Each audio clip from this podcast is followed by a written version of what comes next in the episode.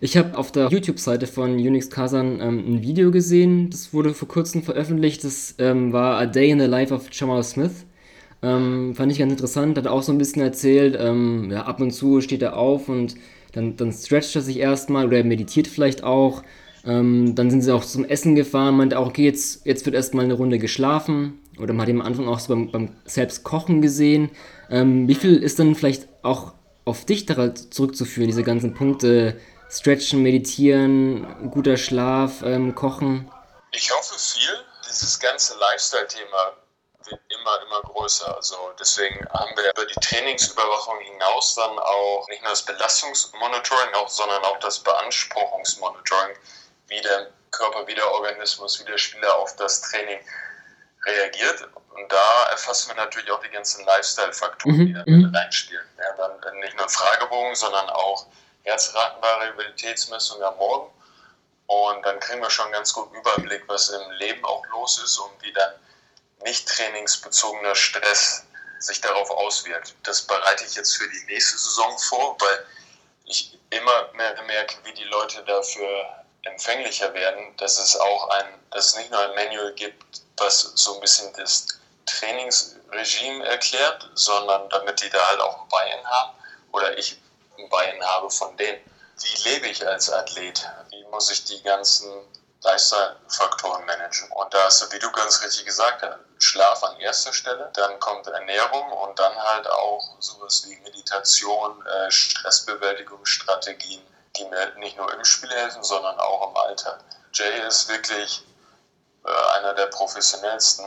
Der macht das echt, echt gut. Er kommt mhm. für sich, der, wie gesagt, hat seine Prime-Routine, die, die die Jungs eigentlich dann ähm, vor dem Training machen, um halt, hat, das hat nichts mit Belastungsvorbereitung zu tun, sondern einfach nur karriereverlängernde Maßnahmen, mhm. wenn du so willst. Das mhm. macht er dann zu Hause, auch morgens. Und ich habe auch äh, Melvin Ejim, bei dem läuft das genauso. Der macht ganz viel extra und auch äh, Morrison Dur, die machen ganz viel Yoga auch nebenher. Ich kann mhm. mich hier nicht beklagen. Also ich habe viele Jungs, die ordentlich mitziehen und großen, hohen Bein hier. Mhm. Ja.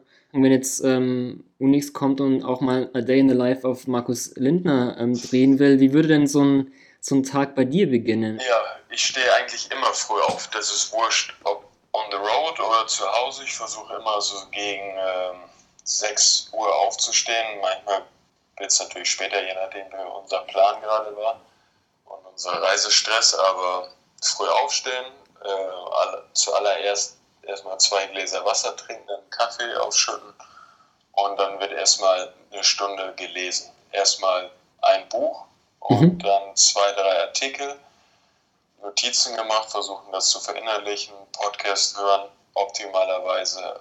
Wenn ich aufstehe, schicke ich dann den Fragebogen in unsere WhatsApp-Gruppe. Wir haben auch so eine Buddy-Chart, die ich mitschicke. Das heißt, wenn die Soreness angeben, müssen wir dann auch auf dieser Buddy-Chart markieren, in welchem Bereich oder halt, wenn sie Schmerz angeben, in welchem Bereich, dass ich halt direkt mit dem medizinischen Stab dann kommunizieren kann. Das kriege ich dann zurückgeschickt, plus die, den objektiven Parameter, was dann die Herzratenvariabilität ist. Und äh, das kriege ich dann in die Cloud geschickt.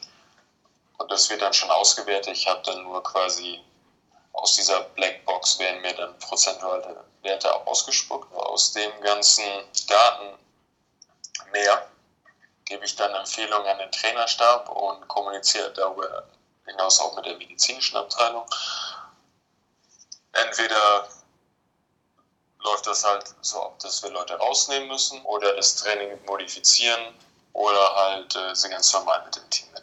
Hm. Dieses Thema Herzratenvariabilität, ist es dann, hat er dann der Spieler irgendwelche Wearables, die er dann irgendwie am Morgen oder über, über die Nacht irgendwie trägt? Oder wie kann man sich das genau vorstellen? Nur am Morgen. Das allererste ist, wenn die, wenn die aufstehen, dürfen die halt pinkeln gehen, aber sonst nichts machen. Da müssen die erstmal wieder in die Horizontale zur Ruhe kommen, wenn mhm. sie dann kurz aufgestanden sind. Und dann dauert dieser Schnellerholungstest drei Minuten. Die haben einen Herzfrequenzgurt mit einem Bluetooth-Sensor. Das wird dann mit der App gekoppelt. Wenn sie die schließen und den Test beenden, dann kriege ich die Werte in die Cloud geschickt und kann das auf meinem Coach-Monitor dann äh, einsehen. Okay. Das jeweilige Profil des Spielers und auch das Mannschaftsprofil. Mhm. Also ich kriege dann eine Teamübersicht und individuelles Profil.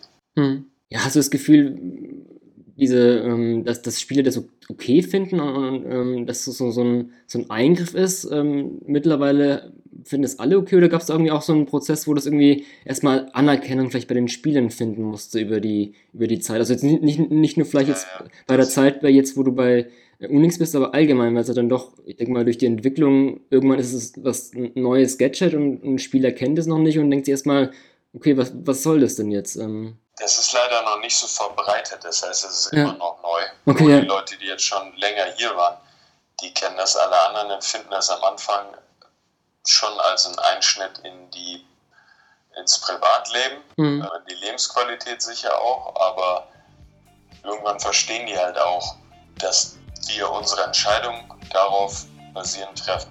Das ganze Interview mit Markus Lindner gibt es auf basketball.de. Dort spricht der Physical Performance Coach von Unix Kasan außerdem über Trainingsüberwachung via GPS. Lindner führt durch seinen Arbeitstag am Game Day, schildert seinen Werdegang und verrät, ob er Profisportlern eine vegane Ernährung und die russische Speise Borscht empfehlen würde.